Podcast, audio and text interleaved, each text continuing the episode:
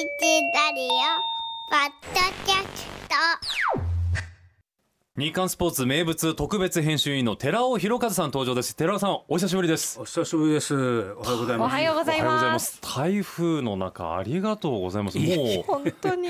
お会いすることは多分無理だな。まあもう無理でも仕方ないですよ。今もうこのこんな状況ですからね、まさかたどり着くだなんて ABC に古川さんに会いたい一心で。ちょっと待ってくださいよ僕が来させたみたいですいませんありがとうございますやそれ以上に楽器に会いたかった。あありがとうございます。え田中私はさん毎週会ってんじゃないですか毎週会いたいんですね毎先週会えなかったからあそうか先週ね現場でやっぱり野球をねやっぱりリスナーの方にあの語りたいというね。これはどうしてもねやっぱりリモートがこれだけ根付いて世の中とはいえええ対面に勝るものはないと言ったらあれですけれども、また阪神がこれだけ調子がいいですからやっぱりこの。これはもう聞きたいこと山盛りで。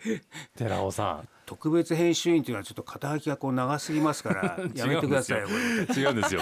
その特別に点打たれてるから絶対これ言い言い飛ばしちゃダメなんだおろうなと。かしいでおかしいですよ。これ名物特別編集員なんてちょっとまた。増えましたねこれ。前まで僕金曜日の時名物編集員だったと思うんいですけど。やいやだからまあそうそうなんですよ。だからもう僕肩書きで別に勝負してませんのであのか顔でも勝負できませんのであのやっぱここでやっぱり。何をおっしゃってるんですか？ファッション。ファッションがあるじゃないですか寺尾さん。少しでもこういう時ですから明るくですねイタリアン調にちょっとですねまあ今日すごいですね。今日いつもよりさらに明るく、いや本当スタジオが華やぎました。ちょっとありがとうございます本当に。寺尾さんちょっとどうしましょう。なんかいろいろ伺いたいことあるんですけれども阪神が10連勝だっていうことに関してはどういうおお受け止めなんですか？ちょっと戸惑ってます。あら。ええあのまあ、監督もできすぎだって言ってる通り、ええええ。まあ、あのもうこれね今日広島に勝てばマジックがつくんですよねマジックですよね。今日。マジックなんていうこうあのイメージというか響きは僕らもう慣れてませんから、ええ。尼崎行くともう一年中ついてるっていう、ええついてますけども、まあまあね毎年ついてるじゃない毎ですか。そうか。勝っても負けてもついてるわけですあのもうこのマジック点とやっぱ寺尾さんでもドキドキする。本物のマジックがつくわけですからねこれ。偽物みたいな言い方しないでくださいオリックスさんには毎年つついてたんですけどもあそうですね。阪神にマジックがつくなんてもうここ数年ないことですから確かに。ええどうしたらいいんだろう戸惑ってますよね。そうそうね。ドキドキ。ええだからチームもそうだと思いますよ。おお、ええ、この10連勝ね、ええ。まあ確かにできすぎなんだけれども、うん。やっぱりこう見てるとやっぱり1試合ごとにこう強くなってますよね。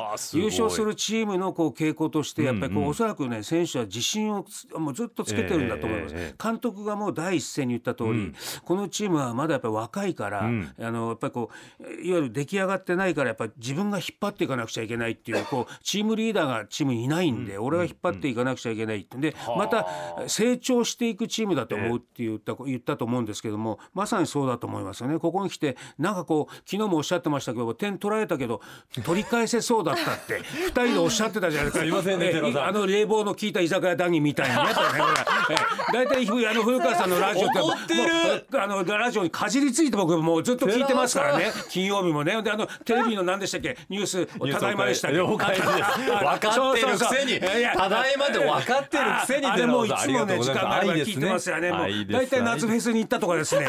冷房の効いた居酒屋巡りだとかそんなことばっかりやってて野球はこの人やってんだろうかなって思いながら僕いたんですけども。喋ってるじゃないですか野球の話も。なんでなんですか？もう先生が寺尾さんからいただいた知識と情熱で喋ってますよちゃんとあのかじりついて聞いてますよ。耳をそば立ててですね朝からですねもう。僕そういえば寺尾さんに一個感謝申し上げなきゃいけないと思うのが、はい。あのなんかね日刊のコラムにこうおはパソのこと書いてくださった時に、はい。何ですって？ABC のプリンス古川雅樹ありがとうございます本当に。つい書いちゃいました。つい書いちゃいました。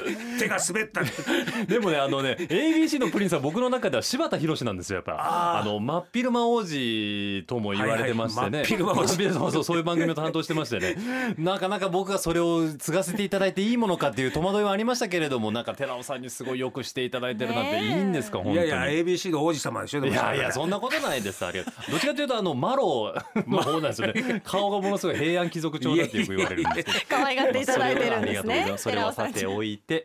寺尾さんでもドキドキ緊張してるこのマジックが間近の状況っていうのはこれでも寺尾さん確かあの交流戦のあたりちょっと調子崩して交流戦明けでもなかなか上がってこなくって一時は首位も明け渡してみたいなそこからのこの V 字というか急激なのはこれなんかあるんですか？原因のようなものまあ、やっぱりは。あのこの岡田監督の采配もよく言われてますけれども、うんやっぱり中継ぎ陣のこう踏ん張りって大き中いですね。最強の中継ぎ陣とも言われてますもんね。えーでまあ、まずねやっぱり先週ももちろんこれ6連勝してるわけ、は6連戦6つ勝ってるんですけども日刊スポーツのその一面のね見出しなんですけども、大体こう6試合6連勝してて、えー岡田マジック点灯、梅野近本糸原里照小野寺ととにかくう6パターンというかいわゆる日替わりヒーローが出てる。確かに。これは非常に強いチームの傾向なんですよね、やっぱりね、はい。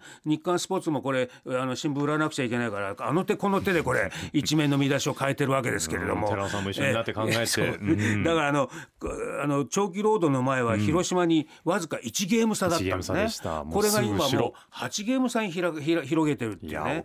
非常にこうここに来てこう勢いがついてるううん。そういう感じがしますね。そうですよね。もうそれは正直このままそうあのお便りでもよく来てたのがこれもそうなんですけれども岸和田市からの方でね60歳浦本久和さん、えーあれの確率かなり高いと思っていますが日本一の確率どんなもんでしょうか？寺尾さんの辛口トークで予想お願いします。それから日本一になるためのキーマンも教えてくださいっていうお便りなんですけどどうですか寺尾さん、まあ、日本一になる前にまだリーグ優勝するかどうかも分かりませんからね。あらでもしかしまだ39試合ありますから確かに。まずリーグ優勝なんでしょうけれども、うん。やっぱりその先週も僕はあのお話をした通りかあの巨人戦はその3点差以内で勝負がつくって言ったと思うんですけど、これまさにこの競った展開でしたよね。え。でこのリリーフの力が強いって言ったんですけども、はい。まあ、相手チームはちょっとちょっと脆いというか緩いというかうん。大体ずっとこう遠征に僕ビジターでついてると、ええ例えばキャッチャーもねあの二塁盗塁してるのに誰もいない二塁無人のベースに投げてたりねキャッチャーが。今度二塁投げたと思ったらこれ悪送球したりですね。ありましたね。なんか向こうがこう自滅してくれてあー。していってくれてるっていうところもあるでしょうね。うん。で、えーまあやっぱりこう鬼門と言われた横浜スタジアムでね、はい。13連敗してたところ、まあストップさせたりね、はい。やっぱりね、はい。あの辺が大きかったと思うんですけども監督のやっぱりリリーフの使い方っていうのは例えば岩崎を平気でこうベンチから外したりね。はあ。その次は岩貞を外したりですね、はいはいはい。えーまあ、まさにこう中継ぎ陣で勝ちを拾ってるっていう。でこのう6連戦に関して言えばちょっと非常にマニアックなこのあの解説というか話になりますけど、はい。ちょっと調べてきたんですけど、はい。この6試合でね先週はねえー先発を外して延べ28人ピッチャー使ってるんですね。28人延べピッチャーを使ってて、点を取られたのは2人しかいない。うわー28分の2、ええ。だから、えーこの確率で言うと、ええ。先発の防御率っていうのはあらフリッ今プが出てきた。2.98なんですね。それを上回るう救援リリーフ陣は2.16というね鉄壁のこれ当然リーグナンバーワンの数字なんですこれね。この数字ってとんでもないんですね。そうですね、まあ、3点取られてないっていうね。あっていうことだ。えーいうことですからうんまさにこのおリリーフで勝ってる。ただ昨日もそのニュースでお話しされたと思うんですけどもここに来てちょっと梅野がねそうなんですよ。あのよくねあのやっぱりこうまあ思いの深いですね。私としては正ね直もうショックで昨日あ先週か違う。うん昨日ですよね。そうだ。ものすごくショックだったんですけど尺骨ってことはこのほら手と肘の間の大きな骨の一本ですよね。そうです。あの前腕部には大きな太い骨が2本あって、ええいわゆるこのう肘から手首にかけて、えー小指側のお骨が尺骨ってね。逆親指は頭骨って言うんですけど、うん。ここあの尺骨をこのお手首側をお折ったっていうこと。うん。まだ全治は明らかになってませんけどもこれオリックスの吉田正尚選手がせんえー21年に同じとこを折ってるんあですよで全治2ヶ月だったと診断された。ただ、うん。えっと彼も10月に追って、ええ。あのデッドボールを受けたんですけどもクライマックスに出てきてましたから、えー。ええ。だからその手まああの折れた状況もありますけれどもね、だからどれぐらいですけど、ええ。まあただね梅田君はの偉いところは、あの後球場に帰ってきてちゃんとプレス対応した。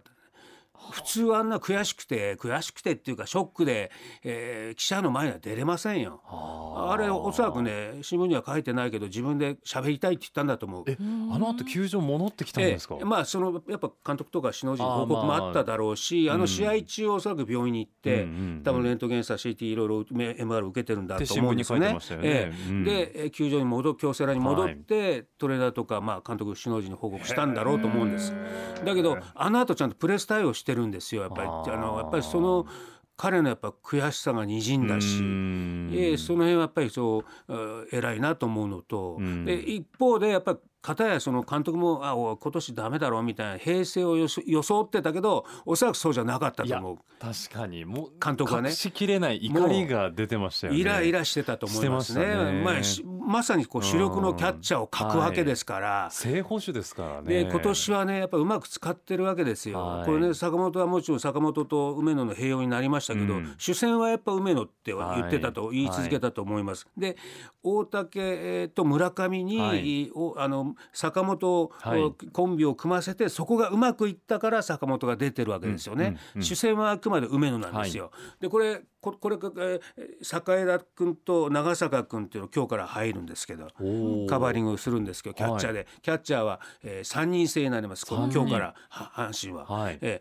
ー、だけど梅野君の抜けた穴っていうのは非常に大きいと思います。うん精神的にも大きいでしょうし、えー、ただ坂本選手やっぱり頼りになるなと思ったのがその試合ですぐにこう代わりに登板して点に結びつくようなヒットも打つしそういうところも阪神強いんでしょうね。まあ、個人的にはその坂本君に関してはもう取って変わるチャンスですね。プロ野球選手としてはね。えー、だけどチームとしては、まあ、いわゆる今までその半分でやってたものをこれから全部カバーするわけだからここはもう非常にこうタフなですねプレッシャーがかかるんだろうと思いますね。なるほど。やっぱり梅野のこの穴っていうのは非常に大きいんじゃないかなでもなん一つのね。なんとかクライマックス間に合ったりしたり。まあ奇跡的にねね。あのファンはそう思うかもわからない。吉田選手の話を聞くとなんかそれをどうしても感じますよね。まあ福岡大城東高校出身の彼です。はい、僕は、えー、コロナの時は行きませんでしたけどもう20年以上あの高校に通ってましたから。そうだ,、えー、だから高校時代から通うことは知ってます、まあ、あんまりあのあの喋ったことはありませんけども、えー、大体どこのどどの球団のスカウトが来てるなんてすぐ情報入ってきますから。えー、だからすごく思い入れが僕もあったんで非常にショックでした。ねはい、とにかくでも今できることはもう回復に努めることですもんね。そうですね。それしかないで。しょうけれどもね、えー、その間その新しく入った2人の方を交えて3人でなんとか回していくだけどそれができるから監督の今日岡田監督のあのコメントしてますけれども、うん、余裕のコメントですよね。ね。今日のあのスポーツ紙見るとね新井監督がちょっとなんか暗いんじゃないのみたいな 落ち込んでんじゃないのみたいなこともまあ、新井を激励しなくちゃいけないなんて。そうそうちょっと余裕のコメントこんなしていいのかなって僕思ってるんですけど。だけどやっぱりあの広島もね今日からやっぱりこう正念場というかね最後のこの意地を見せるところですからホームですよね、えー、大事な試合になりますよね。今日試合どうでしょうね？台風の影響がなんかもうどんどんどんどん大阪市内はもう窓見るとけぶっていってるんですけど、まあ、広島はこれ引き分け挟んで6連敗でかだからこう最悪のチーム状態なんですよね、急に広島が傾いたのもなんでなんですか、あの先発がちょっと持ちこたえられなかったっていうのと不動の3番の秋山がふくらはぎをやっぱり怪我して、はい、怪我をした、まあ、どのチームもやっぱこう故障が出てきますよねえー、だからどうやってそこをカバーするのかっていうところなんでしょうけどもやっぱりその今がこうそこなんじゃないかなと新井監督もそう言ってますから、うん、もう阪神にはしゃかりきに来るんじゃないですかねこれ。そのしゃかりきの広島を迎え撃つにはでも十分の体制が阪神も取れてるまあ梅野選手書いてるんで言いにくいかもしれませんけどね。まあそうですね。まあこれ2勝1敗で全然大丈夫なるほど。1勝2敗でももうマジックがつくわけですから、はい、ここは監督がまあ言ってると余裕なんでしょうけど、まあ、何が起こるかこれね、うん、勝負は下駄を履くまでわからないって言いますからわからないところですから。なんかインターネット見てますと10連勝でも全然ファンの方浮かれてないですね。もう全然。なんか大騒ぎしてるのは他球団のファンの人たちでもう阪神ファンは。そうか去年の ABC とねあの優勝しちゃうんじゃないかみたいな。やめてください。あんなことやらなきゃもう大丈夫です。寺さん寺さんし 失礼しました。それから高校野球の話もちょっと伺いたいんですけどどうですか？高校野球はどうですか？高校野球。も見てますよ。見てますよね。それは見てます後輩がいろんなところにコーチに行ってたりしますからね。えやっぱりまあまあ広陵の真鍋君だとかね、はい。えーまあ佐々木麟太郎君花巻のはい。東の佐々木君だとかいるし、うん。そういうこう次のプロに入ってくるような選手を見ながら二つの見と、見方としてやっぱりこう青春ドラマをね。やっぱそういう見方もするんですね寺尾さんも、まあ普通はドロドロしてる記者ですからね。な泥臭いなんかこうあのプロ野球見てますから、やっぱちょっとこりこうう清らかなものにそうそうそう、触れてすがすがしい気持ちにね、浄化される思いでね。なりますからもう疲れますよ。朝から朝8時から ABC 見てですね、それからずっと夜あのおっちゃんの野球を見るわけですから、こうもうまた延長11回とか12回とかやってくれるわけですから、もう疲れますこの。これ疲れるんですけどいや僕どうなんだろうなと思って僕はそのね番組のこともあるから見てんですけど野球ファンからしたらたまらないんじゃないかなって。だって朝から高校野球見て夕方ナイター見てってね、まあ、どうしてもねやっぱり高校野球見てても仕事の目で見ちゃう。このスカウト誰が来てんだろうかなとか。か。あこれ150キロ出てんなってこうちょっとメモしちゃったりね。なんかこう素直になれない自分がねえもうこれがもうなんか辛いというか歯がゆいですよね。ドラマを楽しみたいんですね。ええそうなんです。楽しめたらね。汗と涙を流したいんだけどなかなかこうおじさんになってくるとねもうなんかいやいやらしい目で見ちゃうわけですよこれ、えーまた、えープロに入ってきていくら契約金もらえるんだろうななんて。そんな話になっちゃうから。結局きれい綺麗なものを見ながらドロドロした気持ちがちょっと出てきちゃうみたいなところがあるかもしれませんけどね。今日は全試合台風のために中止ということですけれどもまた明日以降の熱戦をそれからちょっとだけいいですか話それますけどこの間福井行ってきました寺尾さんあわら温泉に泊まってきまして、えよかったたです。いいでしょ？ういいとこでした。い泉。やいやいやありがとうございます。ね。あの寺尾さんからいただいたうだま？ゆゆだま湯玉っていう、あの周りがスポンジケーキで、はいはいはい。中があんこっていうすごいあの和洋折衷のお菓子があるんですよ。すごく美味しくって。でこれを買って帰ろうと思ったんですけど賞味期限が3日しかなかったんでちょっと諦めました。なるほどなるほど。なかなか温泉に浸かりましたか？温泉浸かりました。いいとこです。そばも食べたんですよね。越前そばも食べました。うちの店で？ごめんなさい。違うお店。いやいや言っていただけ聞いれば。とけよがそう寺尾さんのお店。聞いとけよかった私弟がやってるんですけど。弟さんがやってるんですよね。古川さんがいらっしゃったら赤い絨毯引きますわね。レッドカーペットにしました。だから逆に行きにくいっていうのもありますけれどもまた今度はあの福井行く時に教えてくありがとうございだます。さい寺尾さんまたいつかお会いできるように。えよろしくお願いします。はいありがとうございましたありがとうございました。ありがとうございました